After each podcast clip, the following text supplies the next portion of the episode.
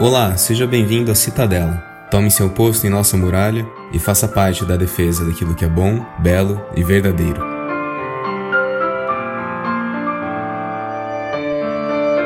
Hoje o nosso assunto é literário. A gente vai refletir um pouco sobre uma peça de teatro grego de um dos maiores poetas, Sófocles. A história é a tragédia As Traquínias. Ela nos conta sobre o destino final do grande Hércules e a sua esposa Deianira.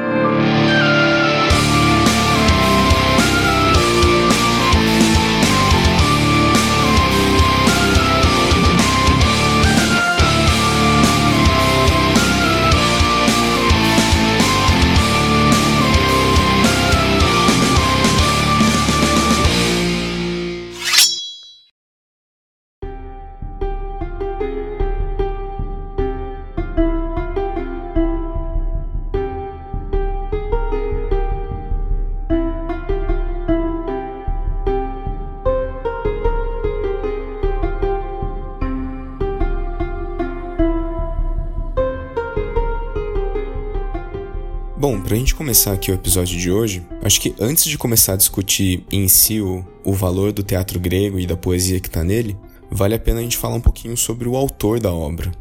Porque conhecer um pouco que seja da biografia do Sófocles, que é o autor, talvez ajude a gente a ter uma percepção um pouco maior de qual que era o ambiente onde essa obra surgiu e que tipo de influência que pode estar ali presente, porque realmente nenhuma grande obra nasce sem um grande autor.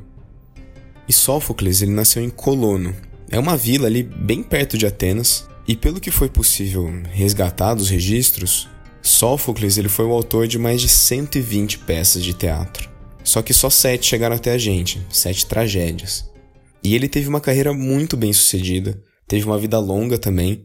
Provavelmente estima-se que ele viveu cerca de 90 anos, entre 496 e 406 a.C.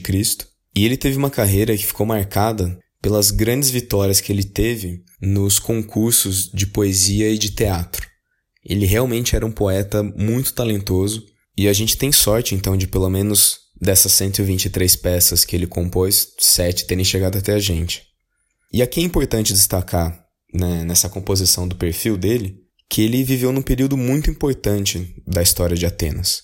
Ele compartilhou ali da época de Péricles como o orador e general da, da cidade, ele viveu ali parte da Guerra do Peloponeso, entre Atenas e Esparta.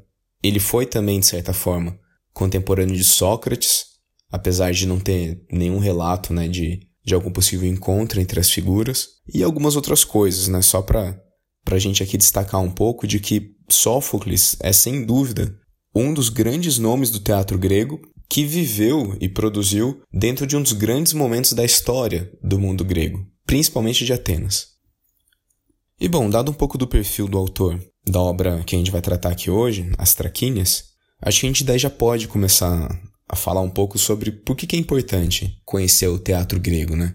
Por que, que você vai se dar o trabalho de ler uma poesia, né? uma poesia que foi pensada para ser encenada há mais de 2.500 anos quase? Então, a ideia aqui é que como é que algo que é tão antigo consegue ainda assim ter relevância?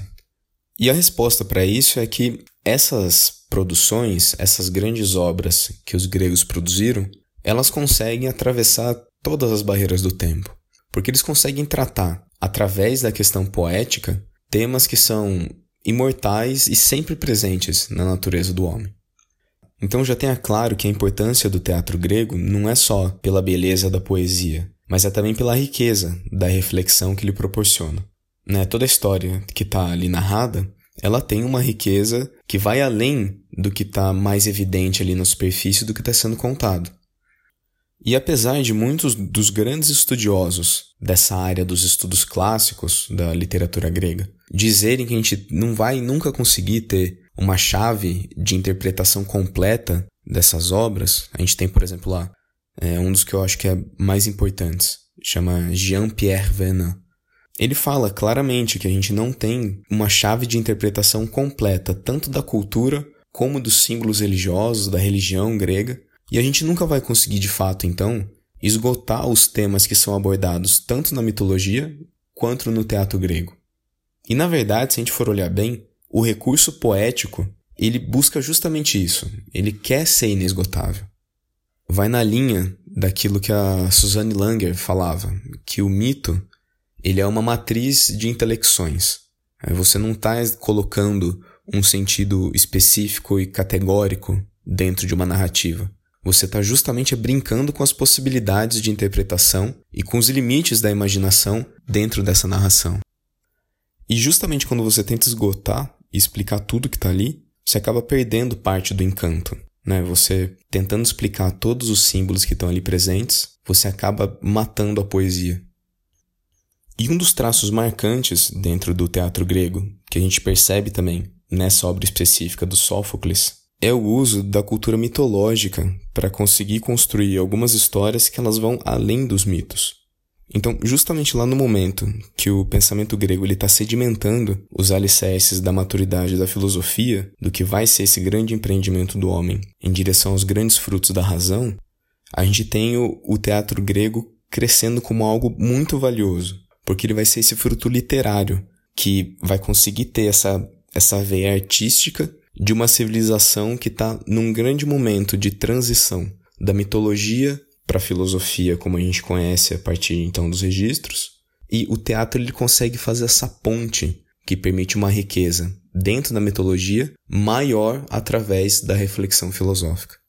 E aí então, na questão específica mesmo do teatro, a gente tem que primeiro ele é uma obra poética, né? Ele está contando uma história, ele tem uma maneira de transmitir uma mensagem que é principalmente ligada ao campo das emoções. A gente percebe então que a história ela, ela busca provocar e direcionar o sentimento dos ouvintes, que é o que a gente vai chamar de patos.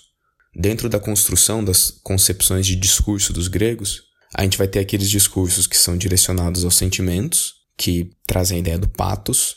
A gente vai ter os discursos que eles são ligados ao apelo ético, ao, apelo das virtudes, das leis, que é o ethos. E a gente vai ter o tipo de discurso que ele é um apelo lógico, amparado na razão de cada pessoa, que é o logos. Então é meio como se fosse um espírito de discurso.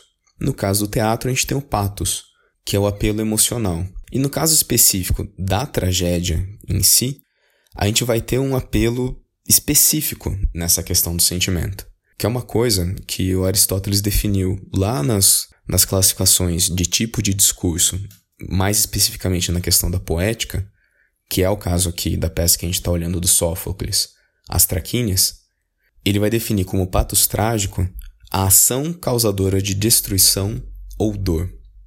Então, nessa perspectiva, a gente vai sempre ver, de alguma forma, dentro da tragédia, com as variantes que cada autor vai conseguir é, proporcionar para gente, uma narração que é a história de um grande homem com uma grande queda. Então vai ter essa esse conflito que gera uma catarsis em que uma pessoa que vive uma grande vida, uma pessoa que de fato é um herói, ele vai então acabar sofrendo uma grande queda, um grande né, desfortúnio.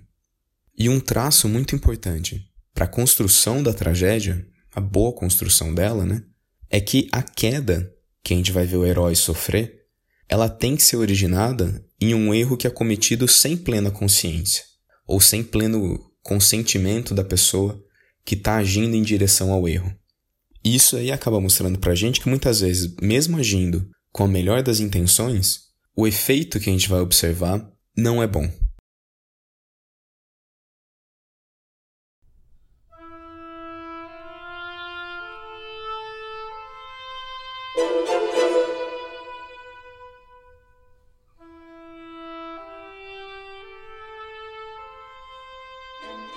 Bom, construído um pouco então essa, essa visão geral do teatro grego como um todo, a questão da, do discurso poético, eu acho que já começa a ficar um pouco claro o porquê que vale a pena então a gente olhar esse tipo de obra que é tão antiga. E agora então a gente começa a olhar os aspectos específicos dessa história em si que a gente vai tratar aqui hoje, que é a peça As Traquínias. E essa história é, que o Sófocles vai apresentar pra gente ela é centrada em duas figuras lendárias que vão formar um casal: Hércules, ou Heracles no original grego, O Hércules, né, só por curiosidade, é a, é a manifestação né, latina do nome do herói que acabou né, ficando como mais relevante dentro da nossa língua portuguesa. A partir de aqui agora eu vou chamar de Heracles para manter a fidelidade ao grego. E é então o, o casal Heracles, que é um dos grandes heróis, e a Dejanira ou Deianira, que é também uma figura mitológica. E aqui a gente precisa né, deixar bem claro que a figura de Heracles ela é muito grande nas lendas heróicas. É, os gregos têm vários heróis marcantes dentro das suas narrativas mitológicas. A gente tem lá é, Jasão, Perseu, Teseu, mas Heracles realmente assim é, é o maior de todos os heróis. É o filho de Zeus, vamos dizer assim, predileto dentro das nações mitológicas. Porque vão existir diversas fases, diversas sagas que envolvem a trajetória do Heracles.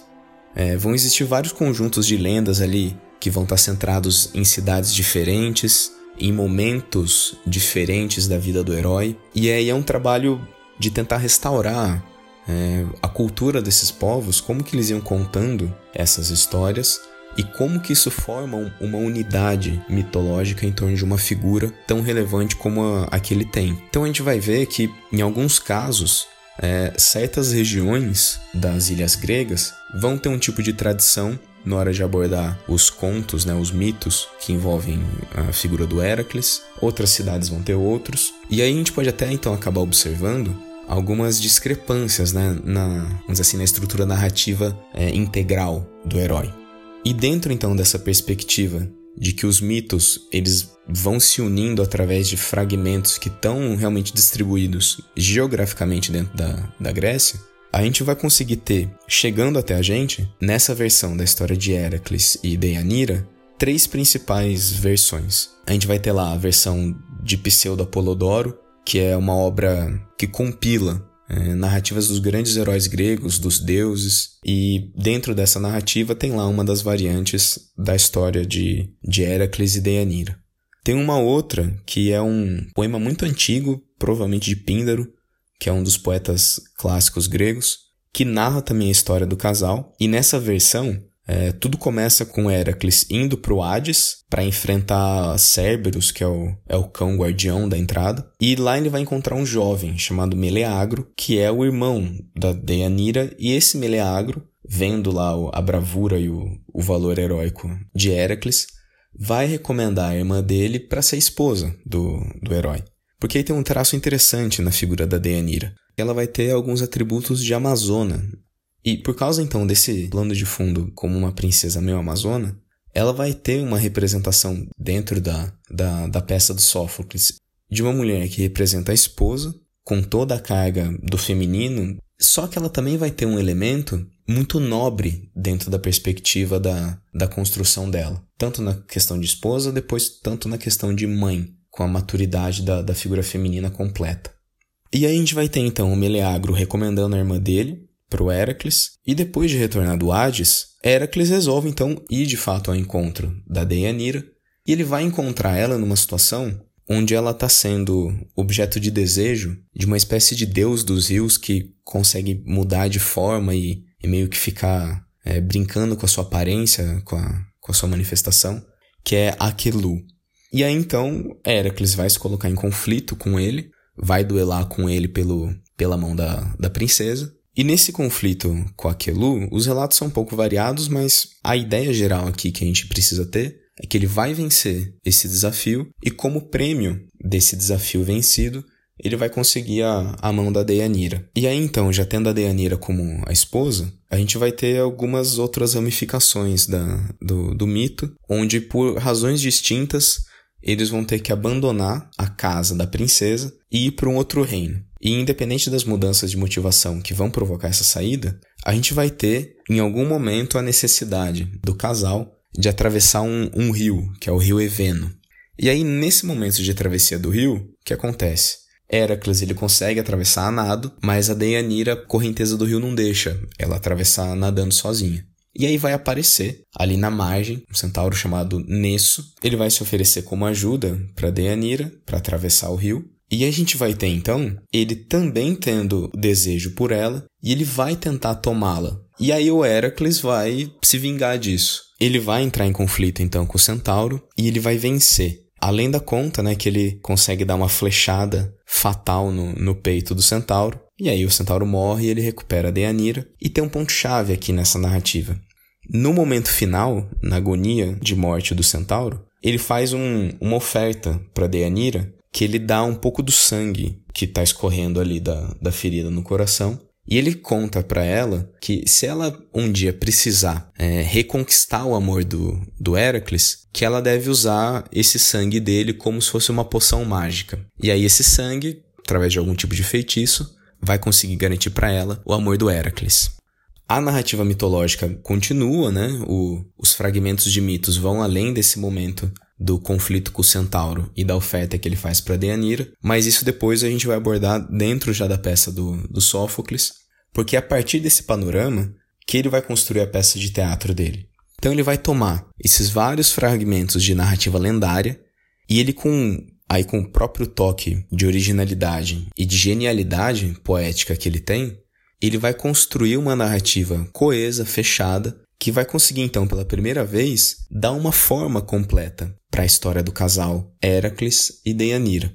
E aqui então é, é importante ficar claro que o Sófocles ele vai estar tá tratando de uma peça que usa como plano de fundo algo que já está presente na cultura dos gregos. Então ele vai pegar essas composições mitológicas, vai dar corpo numa narrativa poética dentro do teatro, e para gente que vai ler isso hoje, se você não conseguir construir esse background antes de conhecer a peça, talvez você sofra um pouco. Porque, como ele está contando isso lá na, na época presente de Atenas, ele parte como dado esse tipo de valor cultural do ouvinte. No nosso caso, a gente não tem que ter isso, a gente tem que construir para poder se aproximar do ouvinte ideal daquela época.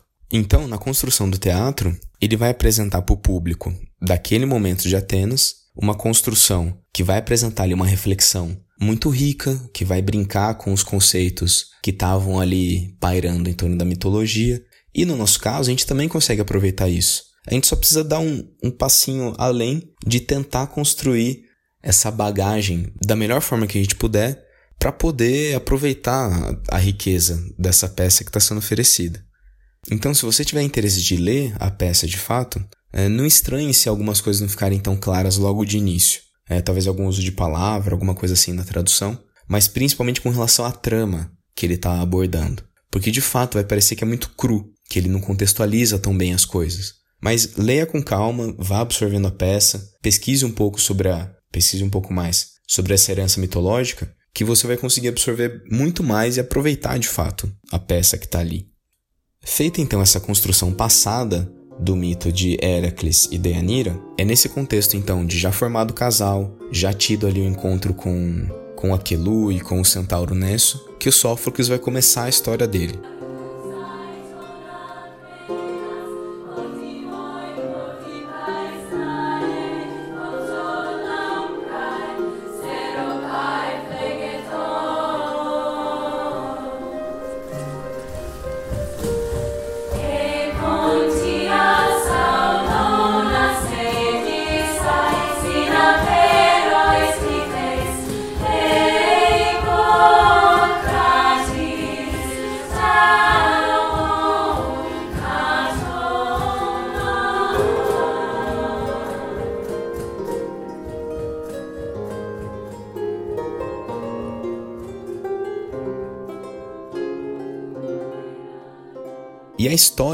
De fato, em si, então, na nossa peça, ela vai começar com a Deianira refletindo sobre os sofrimentos e sobre as tristezas do seu passado, que continuam ali agora presentes pela ausência do Heracles. Né? Ele está de novo longe de casa, ele está de novo em campanha, ali atrás das suas aventuras, atrás das missões. E esse relato dela mostra muito bem o sofrimento da mulher apaixonada, mas também da mulher que não tem o lar completo com a ausência do marido. Essa vai ser uma figura marcante dentro das tragédias, dentro do teatro grego como um todo, dessa relação entre os casais, dessa relação entre os apaixonados. E essa ausência do Héracles ele é, paradoxalmente, assim a gente até poderia dizer, uma presença muito forte dentro de toda a estrutura da narrativa. A presença ausente dele é que dá esse início da história. Então Deianira está ali sofrendo por Heracles já está longe de casa há muito tempo.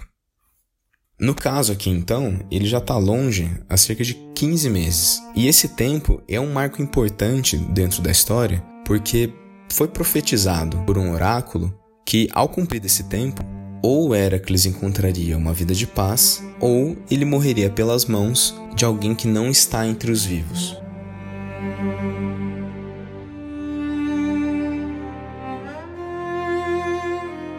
E aí então a gente tem a Deianira, sofrendo pela ausência, ali ansiosa, triste, querendo o Heracles junto dela, da família, em casa. E ela então tem também consciência dessa profecia do oráculo, ela teme pela vida do marido, porque ele está longe há muito tempo. E é então que ela vai ser contemplada com um mensageiro, que ele vem dizendo que Heracles já está a caminho e que ele tinha sido vitorioso na campanha. E é nesse momento então que chega primeiro um mensageiro, fala que Heracles está a caminho, e aí então chega o arauto. O arauto chama Licas, e ele é um dos homens de Heracles. E ele vem acompanhado por um grupo de mulheres escravas, que são o prêmio dessa campanha militar do Heracles na conquista da Ecália. É, com a chegada dessas mulheres e com a chegada do arauto, ele vai contar como que foi o, a campanha, né? ele vai fazer um relato das atividades do Heracles e a Dejanira, ela vai nutrir uma certa simpatia pelo destino daquelas mulheres, porque ela compreende o, o que, que é o destino delas ali. Né? Ela compreende o que, que aconteceu com as famílias delas, o que aconteceu com o reino delas, e ela se compraz com esse sofrimento dessas mulheres, porque ela também não deseja isso para ela. Ela também não deseja isso para os filhos dela. E nesse vínculo de empatia que ela vai ter com o infortúnio dessas mulheres, ela lamenta o destino delas e aí tem um detalhe interessante que uma das mulheres que está ali junto com esse grupo de escravas chama a atenção dela. E ela vai indagar o Licas sobre quem é ela. E o Licas vai falar que ele não sabe quem é. Há um comentário ali que ela tem um ar de nobreza, mas a identidade em si dela não é revelada. E eu vou ler aqui o, o trechinho específico onde a, a Deanira faz a indagação sobre a identidade dessa mulher que chamou a atenção dela, que está ali a partir do verso 307. E ela fala assim então: Desejo ouvir quem és, infortunada. Tens filho ou és solteira? Nobre me parece ser. Jejuna em sofrimento. De quem se trata, Licas, essa moça?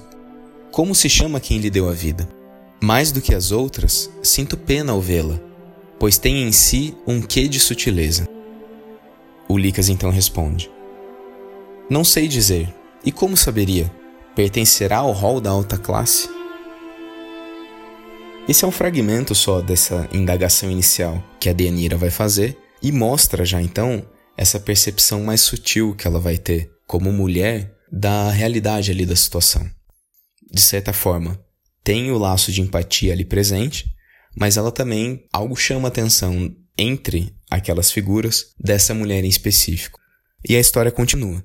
A gente vai ter a saída de Licas de cena e aquele mensageiro que tinha aparecido inicialmente, ele volta à cena e ele se reaproxima da Deianira para revelar que o Licas, na verdade, omitiu parte da história dos feitos, né, que Heracles tinha realizado. E aí então ele vai revelar que, na verdade, a moça que está ali entre as escravas e que tem áreas de nobreza é de fato nobre. Ela é Iole, filha do rei Eurito, do reino da Ecália, que foi derrotado por Heracles. E aí, só pra gente ter então a referência, o mensageiro ele vai falar exatamente assim, ó, a partir do verso 351. Não fui o único a escutar de Licas que teu marido conquistou a Ecália, tu relevado assassinando Eurito, seu líder, pela moça. Eros, ele tão só, o induziu a usar o gládio.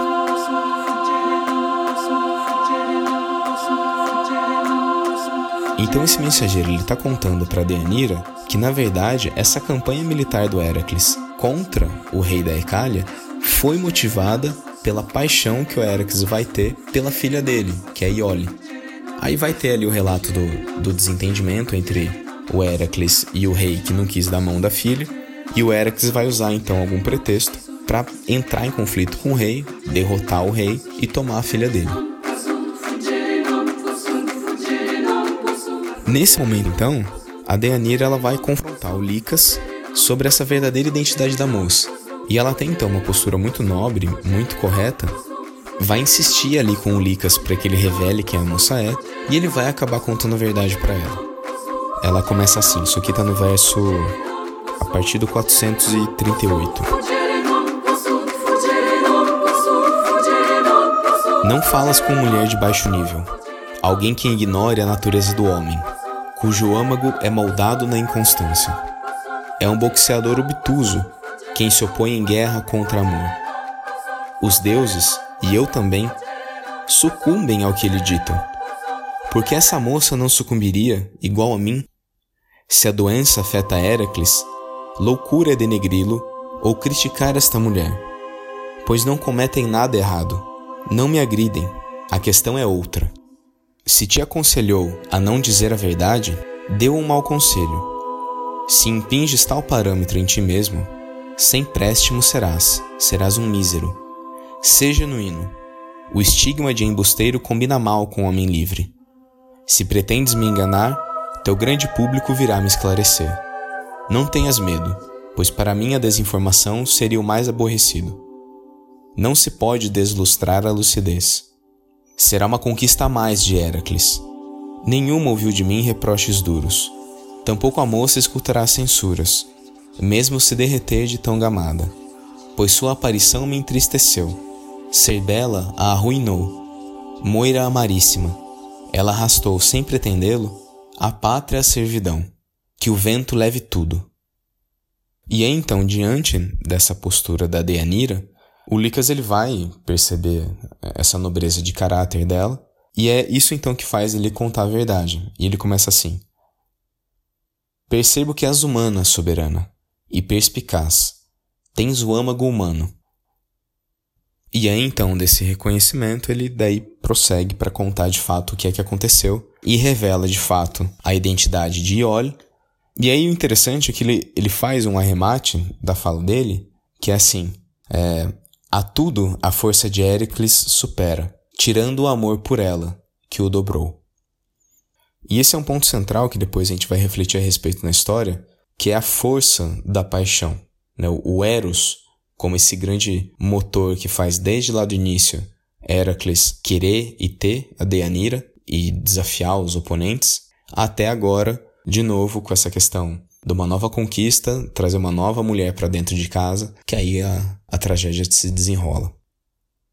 Com a verdade então estabelecida, né, com a verdade revelada, antes do Licas partir de volta para reencontrar Heracles, a Deianira decide que ele não deve reencontrar seu soberano de mãos vazias. Ela quer mandar então um presente pro Heracles. E é nesse momento então que a Deianira resgata aquela poção com o sangue do centauro Nesso. Ele havia prometido para ela que aquilo era um dote mágico, que aquele sangue seria capaz de garantir o amor de Heracles caso um dia ela o perdesse ou temesse perdê-lo. E ela então vai decidir usar esse sangue como um recurso de desespero para manter o amor do esposo. Ela vai então espalhar o sangue do centauro numa espécie de túnica ou manto, e é isso daí então embebido no, no sangue do centauro que ela vai mandar de presente pro Heracles através do Licas. E quando ele tiver esse presente em posse, o feitiço então será realizado. E aqui então, para a gente ver como ela convence de fato o Licas a, a levar né, o, o presente, é assim. Não me enfureço ao me inteirar do caso, pois não é de hoje que o acomete a doença. Mas que mulher consegue partilhar o mesmo teto, as núpcias que são suas? Vejo que numa aflora a juventude, que na outra já fenece. O olhar de um homem almeja a flor, e da outra se desvia. Que seja meu marido só no título e homem da mais jovem me aniquila. Depois de então enviar o, o presente enfeitiçado com o sangue do centauro, a Deanira começa então a perceber que talvez ela tenha cometido um erro gravíssimo, né, fatal. Ela viu o que aconteceu com o pedaço de lã que ela tinha usado para aplicar o sangue na túnica. E ela vê como que a lã é consumida ao sol. É como se um, um ácido violento tivesse ali corroendo a lã. E então, a Deanira ela finalmente se atina ao fato de que o centauro Nesso a usou para atingir o Heracles na vingança dele. Ela então decide que, se algum mal acontecer ao Heracles, ela também encontrará o seu fim. Como é da estrutura da peça de teatro, é, a gente vai ter então como se fosse um cortezinho, onde um certo tempo se passa, e aí então vai entrar em cena o filho do casal, Ilo, e esse filho ele tinha já partido antes para encontrar o pai e agora ele volta para a cidade de Traques, né, a cidade onde a família mora, para encontrar a mãe. E aí então o Ilo ele retorna furioso para cima da mãe e ele narra então o que ele viu acontecer com o pai dele ao vestir o presente que a mãe tinha enviado. Ele conta que a túnica grudou na pele do Heracles, envenenando todo o seu corpo, até os ossos, e consumindo sua carne até parte do seu pulmão.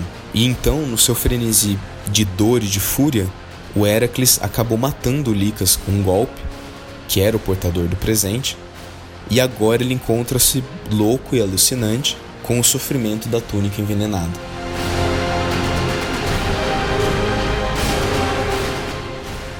Confrontada então com essa fúria do filho, a Deanira encontra-se ali assim num, num desespero pelo desastre que ela causou. O erro dela acabou causando tudo isso. Ela então abandona o Hilo, sai lá para dentro dos seus aposentos, onde ela colocará fim à própria vida. É a primeira parte então da consumação trágica da peça, que vai chegar até nós pela voz de uma das servas, que narra o que ela viu acontecer. E esse é um traço interessante da tragédia de Sófocles, porque a gente nunca presencia no palco em si a narrativa é, visível né, do que é que aconteceu na morte da mulher. A gente vai ter sempre um, um relato daquilo que aconteceu, mas não a manifestação física, né, visual ali na peça. E então, depois dessa explosão do filho, furioso com a mãe, a gente vai ter a narração da serva, e a narração da serva é assim. À sombra me recolhi, me dando conta oculta de que estendia lençóis na cama de Heracles, onde, de um só impulso, bem no centro, sentou-se, um mar de lágrimas caindo-lhe da face. Pude ouvir sua voz aguda. Ó leito, ó câmara nupcial, que um dia foram meus, ouve o derradeiro adeus, pois nunca mais a vez de receber a esposa neste espaço. Cala e as mãos, sem um sinal de tibieza, abriram o péplo pelo peito, desfechando o broche, obra de ourives sutilíssimo, o flanco desvelando e o braço esquerdo. E eu me apressei o máximo que pude a relatar ao filho o que fazia. No lapso de ir e vir, ela encravara o duplo fio da lâmina no flanco, no diafragma, resvalando o fígado. Ao ver a mãe, o moço cai no choro, sabendo que causara sua cólera. Tardia informação chegou dos servos for inocente útil do centauro.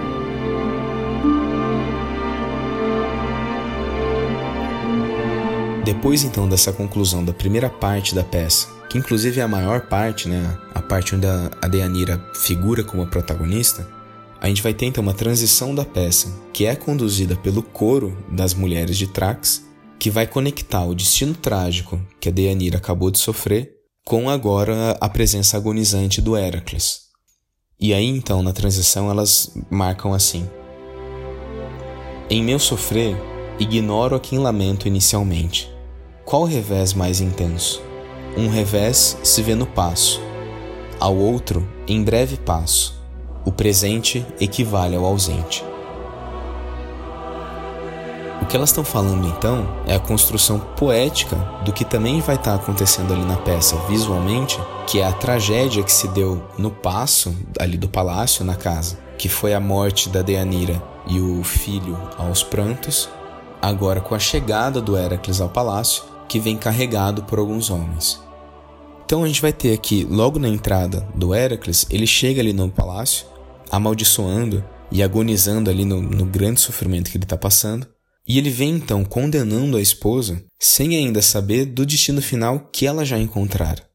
É nesse momento então que o Ilo, o filho deles, ele vai agora já estar tá a par do que realmente aconteceu. Ele já vai entender que aquela explosão de fúria que ele teve com a mãe foi injusta, né? não era necessária aos olhos dele. E ele vai então tentar explicar para o pai que na verdade a mãe dele tinha sido enganada e ela agiu em desespero de amor, para não perder o esposo para a nova noiva, a Iole, que ele trouxe depois da campanha na Icália.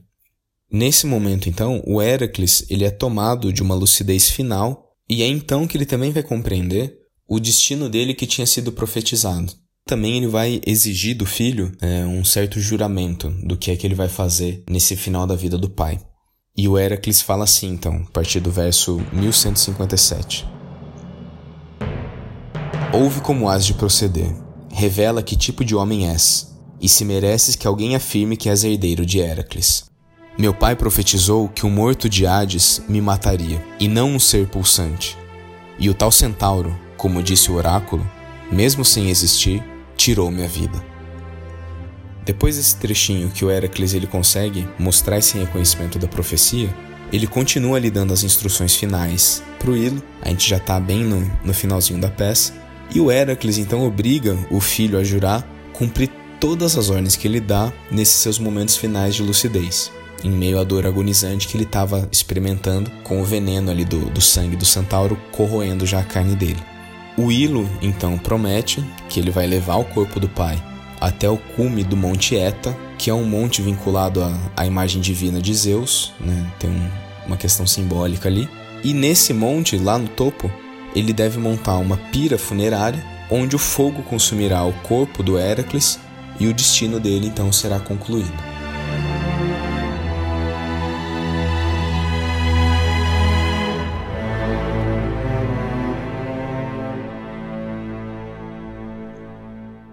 E é esse desfecho, então, que a gente encontra nas Traquínias, essa tragédia do Sófocles. A gente vai ter a Deanira já com seu destino trágico consumado, uma morte que ela causa a si mesma, e em conjunto também a gente tem a morte do Heracles.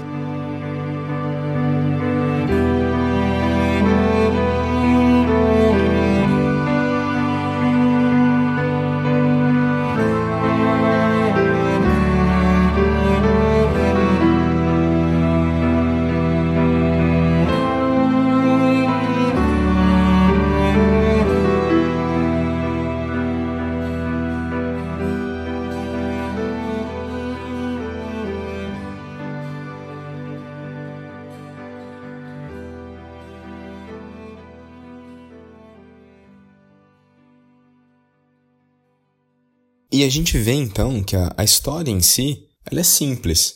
Né? O, o teatro grego, é, nessas peças, elas não são obras muito longas, mas são obras que, quando você vai olhando parte por parte, camada por camada, tem ali uma, uma profundidade de significado que é muito relevante. Se você for lá e conseguir pegar e, e absorver, ouvindo ou lendo essa construção né, da peça, você vai ver que tem vários temas que estão ali permeando a narrativa, que inicialmente é simples, mas esses temas que estão aí permeando, eles são muito profundos. E são nesses temas que a gente vai encontrar essa grande riqueza do teatro grego que faz eles serem relevantes até hoje. Porque a gente vai conseguir observar que nessa história trágica que a gente acabou de ver, o poeta ele consegue colocar diversos elementos que são atemporais, que eles fazem parte da natureza da vida humana e do destino do homem como um todo. Vamos refletir um pouco então sobre esses temas que fazem essa narrativa do teatro ser tão rica e ser atemporal e vale a pena até para hoje. Bom, vamos começar com a presença dominante do eros, né, do amor, do desejo, dentro dessa construção da tragédia e que se reflete na vida dos homens de maneira geral a gente vai ter a presença de Eros lá na união inicial do Heracles com a Deanira, e depois vai ter continuamente essa presença do Eros no desenvolvimento da história. Então a gente vai ter depois também o reconhecimento da Deanira em relação à força do Eros. E para ficar mais claro, eu selecionei aqui duas passagens, uma especificamente mostrando dessa presença do Eros lá no início da paixão entre o Heracles e a Deanira, e depois uma outra que é justamente esse reconhecimento que a que a Deianira vai fazer da força do amor. A primeira passagem, então, que conta como foi essa união do Heracles com a Deianira é uma passagem do coro, que é ali representado por um, um grupo de mulheres da cidade onde a, a história se passa, que é a cidade de Traques. E a passagem é assim: começa no verso 497. Magno vigor, a Cipres sempre vence. Calo os numes, Evito referir como enganou o Cronida, Hades, o noturno, Poseidon treme terra, rivais ambitaludos, quais desceram a arena pelo consórcio com Deanira. Quem irrompeu na pugna, plenipúlvera, plenistraçalhante. Vigor fluvial, um foi, na imagem, touro cornealtivo quadrupedante, Aquelu de Eníades. O outro, oriundo de Tebas Dionísia, brandia o arco oblongo, a lança, a clava, prole de Zeus. Ávidos de um mesmo tálamo, defrontam-se no círculo. Cipres, apenas ela, deusa jubil repousante, no centro, cetro do certame. E estrondam punhos, arco, chifres táureos e encavalados, apartam-se, e entestam têmporas mortíferas, e a dupla grunhe. E outeiro, acima, à margem, a virgem belo rosto, no trono espera o cônjuge. Foi testemunha ocular, e o olhar da noiva, ambidisputado, restava conduído e num átimo, apartam-na da mãe, solitária novilha. Essa narrativa aqui do coro, eles estão fazendo referência ao poder da figura do amor. No caso aqui, o, o Sófocles, ele usa o termo Cipris, que é um, é um dos nomes variantes da, da Afrodite, que é a deusa do amor. E ele começa justamente mostrando como ela é poderosa, como ela sempre vence, né? Como Eros, como Afrodite, as figuras do amor, consegue até mesmo ordenar os deuses.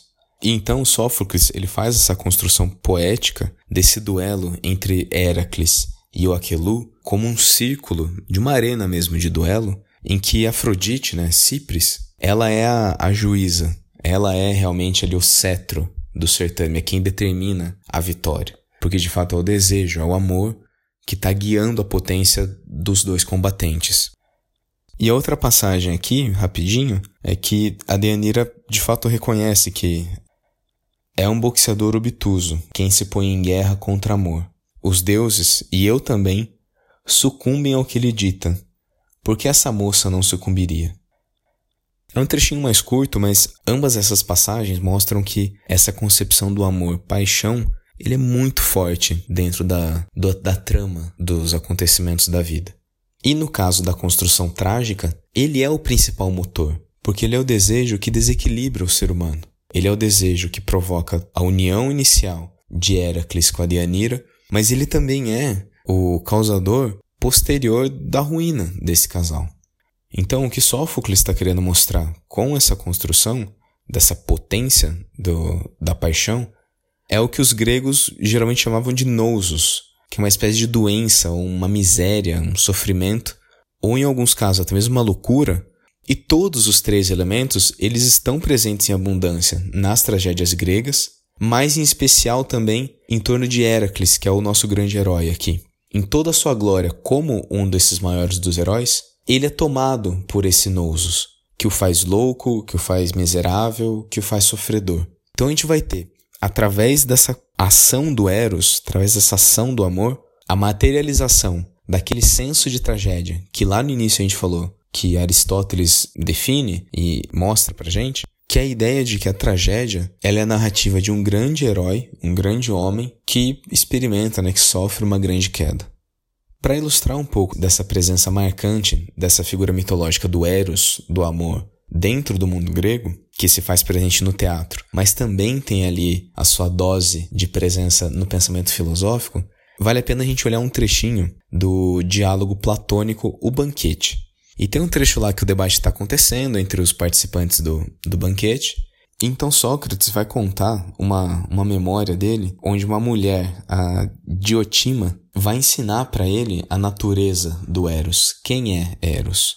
E a passagem é assim, tá lá no, no trecho 203b. No dia em que nasceu Afrodite, os deuses aprestaram um banquete, achando-se presente entre eles Poros, ou expediente, filho de Metis, ou invenção. Já no fim do banquete chegou pobreza, com a intenção de aproveitar aquela oportunidade única para mendigar, e se colocou perto da porta.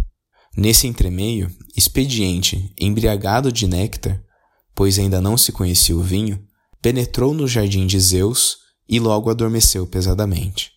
Então, pobreza, espicaçada por sua própria indigência, pensou na possibilidade de ter um filho com expediente deitou-se-lhe ao lado e concebeu Eros. Assim tornou-se Eros companheiro e servidor de Afrodite, por ter sido gerado no dia do seu nascimento e por ser Afrodite bela e ele naturalmente amante das coisas belas.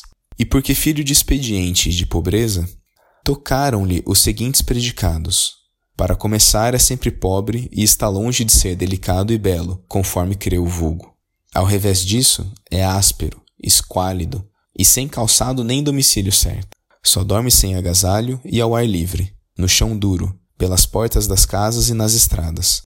Tendo herdado a natureza da mãe, é companheiro eterno da indigência. Por outro lado, como filho de tal pai, vive a cogitar ardis para apanhar tudo que é belo e bom. É bravo, audaz, expedito, excelente caçador de homens, fértil em ardis, amigo da sabedoria, sagacíssimo, filósofo o tempo todo, feiticeiro temível, mágico e sofista. Por natureza, nem é mortal nem imortal, porém num só dia floresce e vive, ou morre para renascer logo depois, quando tudo lhe corre bem, de acordo sempre com a natureza paterna. O que adquire hoje perde amanhã, de forma que Eros nunca é rico nem pobre, e se encontra sempre a meio caminho da sabedoria e da ignorância.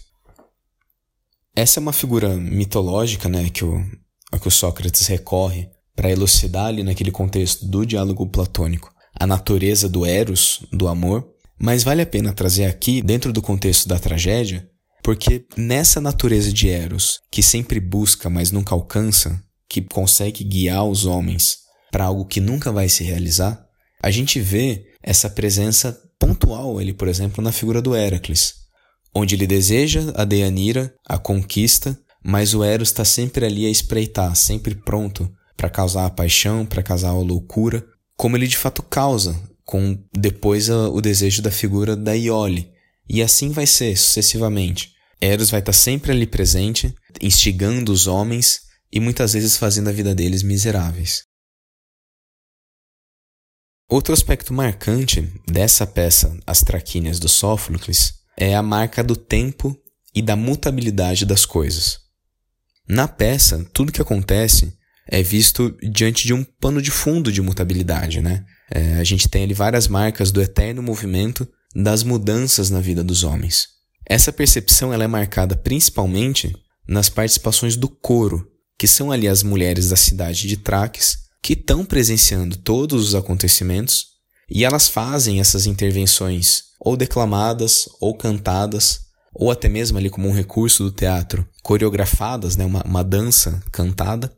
E essas participações do coro, elas vão sempre revelar esse plano de fundo de mutabilidade, da influência do tempo, causando essa alternância da vida dos homens. Entre estados que nunca são estáticos, existe sempre uma dinâmica de transição. Então você tem as transições de alegria e de tristeza, de vitória e de derrota, e de vida e de morte. A gente vê essa imagem capturada principalmente no Párodo, que é ali o, o trecho lírico do coro. Quando a gente tem, por exemplo, um trechinho lá que fala assim: sendeiro rotativo da Ursa. Tá dando a noção do movimento celeste das estrelas no céu. Tá fazendo referência a uma constelação, constelação de Ursa, que tá ali observando e sempre girando no céu. Existem também alguns momentos que usam poeticamente a interminável alternância de noite e de dia para mostrar muitas vezes o estado de espera, o estado onde as coisas são sempre efêmeras, tem também ali a, a referência ao movimento constante de ventos e de ondas. E essas são construções que o, o Sófocles ele usa conscientemente para dar esse plano de fundo da ideia que está permeando toda ali a obra, que é a ideia de que as coisas mudam, a ideia de mutabilidade ao longo do tempo e que a tragédia pode estar tá sempre ali um, um passo depois. Para ilustrar bem isso daí, acho que vale a pena trazer um, um trecho que, se você quiser conferir, é lá dos versos 95 ao 140, que é uma participação do coro logo ali no começo da peça, e ele mostra muito bem essa ideia da mutabilidade.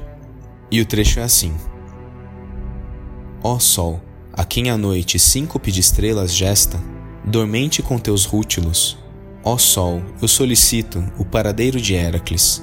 Onde, onde, ó fulgor fosfóreo oscilante?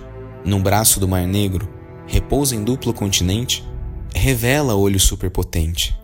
Soube do sempiafã que aflige fundo, Deanira, ambe assediada, ave torva, a falta veta o sono ao olho lacrimal, absorta no pavor de ser sem par, esvai sem dor no tálamo vacante, prevendo moira mestra.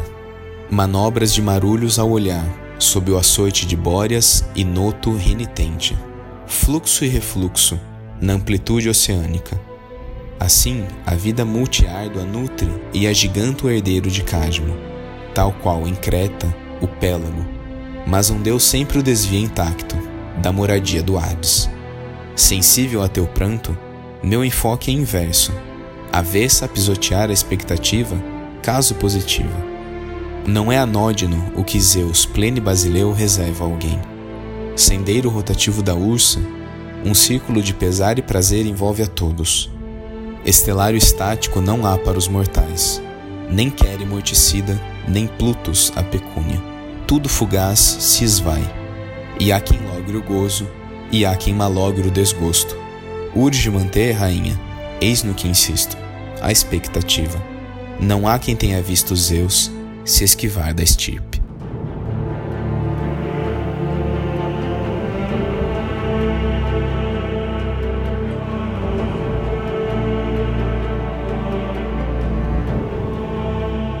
Eu sei que às vezes você vendo o modo de linguagem que essa tradução traz, fica às vezes difícil de entender. Ouve com calma, vai lá, lê também para você conseguir ver certinho cada palavra e facilitar ali o entendimento. Mas ele vai fazer várias referências nessa construção do coro, onde você vai ter algumas referências mitológicas, mas principalmente por uma característica para os gregos, que é a ideia das estrelas estarem vinculadas ao destino, a, a sina de cada pessoa. Então ele fala, tem um trechinho ali, que não existe posição, né? não existe estelário estático para os homens. Ou seja, ele está querendo dizer que o destino que se manifesta sobre o olhar das estrelas para os homens está sempre em rotação. Nada está definido até que realmente aconteça. Né? Até que o fim se manifeste, a gente não sabe o que, que é. E tem um ponto de tensão, então, dentro dessa peça, considerando essa presença da mutabilidade que aflige a vida de todos os homens, que é a figura do Heracles se apresentar então como uma possibilidade de ruptura. Até o último instante, a gente vê todas as esperanças do coro de que, como filho de Zeus e um grande herói amado pelo pai, Heracles talvez seja um caso especial. Talvez ele seja protegido de maneira diferente das implicações daquilo que todo ser humano vai ter que viver. Talvez seja possível para ele escapar então desse desfortúnio fatal. E na peça, o que a gente vai ver então é que nem mesmo Heracles, o maior de todos os heróis, ele consegue escapar do destino mortal de todos os homens. Só que na mitologia depois vai ter uma concessão para o Heracles. É, vão conceder para ele a presença no Olimpo por uma intervenção de Zeus. Aí uma questão mitológica que vai né, é, sendo construída em cada cidade ali relatando a sua versão do mito. Mas a ideia central dentro dessa peça de Sófocles, o que ele está querendo mostrar é que, mesmo o maior de todos os heróis, não fugiu à sina dos homens. E como último tópico aqui de, de reflexão que eu achei interessante, é que, puxando esse gancho da questão da mutabilidade das coisas, está presente também, então, consequentemente, a ideia de indefinição do destino. Apesar dele existir e de ter ali a ideia da profecia, estabelece-se que é de sabedoria proposta aqui nessa peça do Sófocles que no presente momento você não pode passar juízo de valor sobre a vida. O que, que ele está querendo dizer com isso? É a ideia de que enquanto a vida está acontecendo, não dá para você de fato avaliar se ela foi boa ou se ela foi má, se ela foi virtuosa ou se ela não foi. A gente vê então o Sófocles com um talento realmente muito marcante, ele abrir a peça e fechar a peça com versos que exprimem essa realidade. A gente tem na abertura uma reflexão inicial, um, um desabafo, assim dizer, da Deianira, que mostra uma sabedoria muito rica, e depois, ao fim, a gente vê o filho do casal, o Ilo, mostrando o amadurecimento difícil que ele teve nessa situação, e nesse amadurecimento dele, ele também compartilha uma mesma máxima de sabedoria que está em harmonia com o que a mãe disse lá no início da peça. E depois o coro faz o fechamento poético da, da história. E a abertura da Deanira nessa peça então é assim: Reza o bordão antigo, até que Aion, o tempo do viver, termine, não sabemos se foi má ou boa a sina. E a outra frase da então é do Ilo, né, o filho do casal, no momento em que o corpo do Heracles está sendo colocado lá no Monte Eta.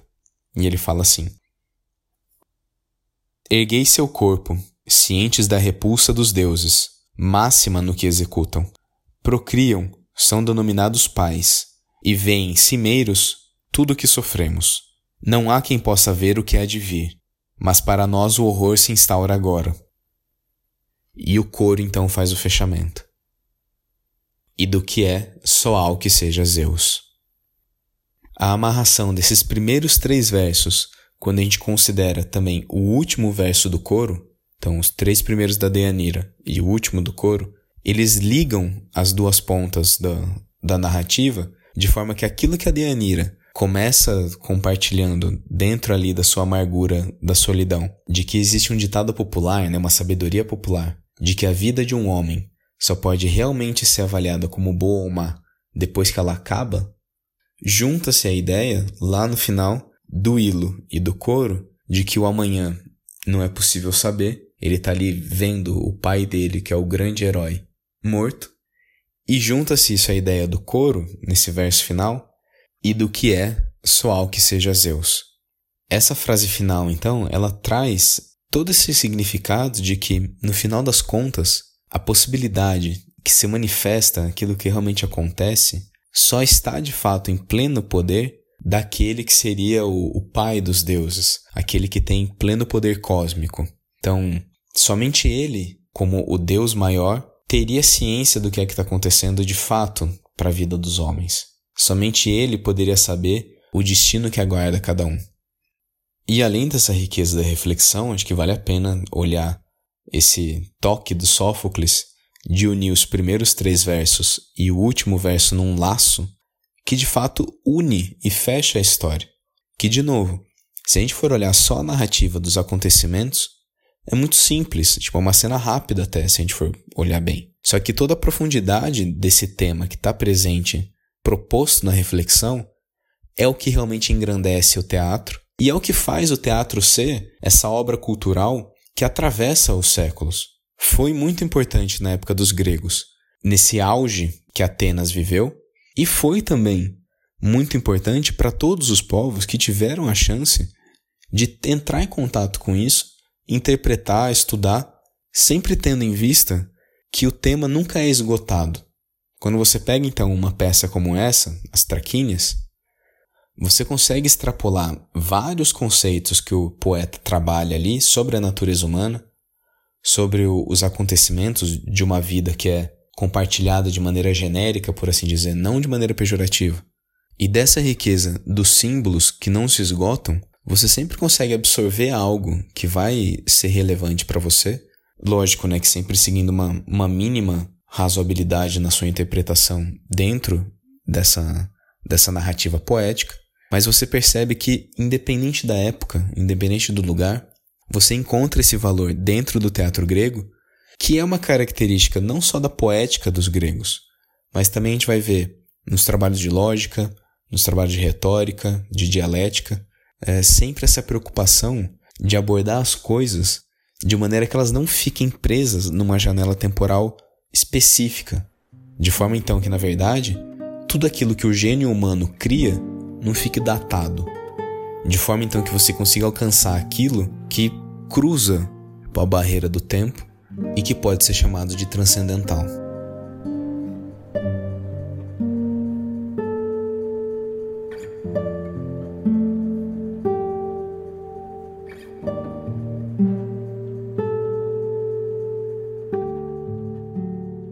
Bom, nesse episódio aqui de hoje, não vamos alongar mais a, a discussão aqui em torno da, dessa peça do, do Sófocles, As Traquínias, mas tem muita coisa mais interessante ainda para falar sobre isso. Tem diversos estudos é, sobre essas interpretações das grandes peças clássicas, né? É, os gregos eles são uma influência cultural muito forte dentro aqui do Ocidente. É sem dúvida um dos pilares mais importantes da nossa civilização ocidental. E são vários, vários, vários bons estudiosos que se debruçaram sobre essa interpretação do que significa é, essas várias camadas da reflexão dentro do teatro grego. Vou deixar aqui só como direcionador para mais né, estudos é, três principais trabalhos. É, dois são, são contemporâneos, são franceses, que é o do Jean-Pierre Vernant e da Nicole Leroux. Não sei se a pronúncia é exatamente assim, meu, meu francês não é lá grande coisa. Mas o que eu queria deixar aqui a respeito desses dois é que eles fazem parte de uma escola que é mais próxima aqui da gente, em termos de tempo, sobre esse estudo dos grandes clássicos gregos. O Jean-Pierre Vernant é fantástico na produção dele, muito prolífico, muito rico na, nas observações que ele faz. E a Nicole também é muito boa, porque ela faz é, algumas análises dentro de uma ótica de gênero que não está deturpado ainda. É, hoje em dia ficou meio que né, carimbado a ideia de olhar tudo pela ótica do gênero, ótica do gênero, e de certa forma a coisa meio que degenerou. Né? Perdeu o sentido original que tinha quando esse estudo de fato começou. Que era assim importante e factível a ideia de você olhar como homens e mulheres tinham participações diferentes na sociedade, tinham representações diferentes na literatura, nas diferentes representações do gênio humano e por aí vai. Ela então consegue identificar nesses clássicos uma ótica muitas vezes direcionada né, para essa questão do aspecto do estudo de gênero, mas ainda assim tem insights interessantes. Ela consegue fazer observações que não degeneraram nesse estudo de gênero que a gente conhece hoje. Então, Jean-Pierre Vernant Nicole Leroux, os dois representantes da França, mas tem também uma obra do Gilbert Davis, que tem lá o texto na íntegra, né, numa tradução para a versão inglesa, e é muito bom os vários insights que ele vai ter de comentário e de análise nos ensaios introdutórios sobre a obra. Vale a pena dar uma conferida. Esse já é mais antigo, é de 1921, mas dá para achar na internet.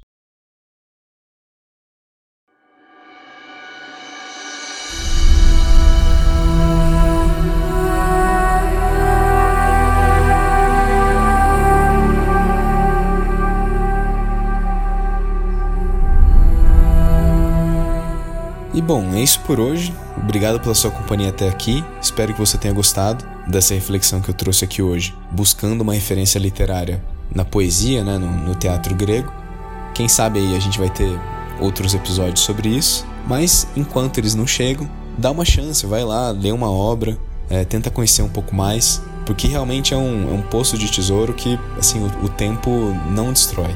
É né? uma coisa que vai valer naquela época, vai valer hoje e vai valer daqui muitos séculos. Então, mais uma vez, obrigado pela sua companhia até aqui e até o próximo episódio.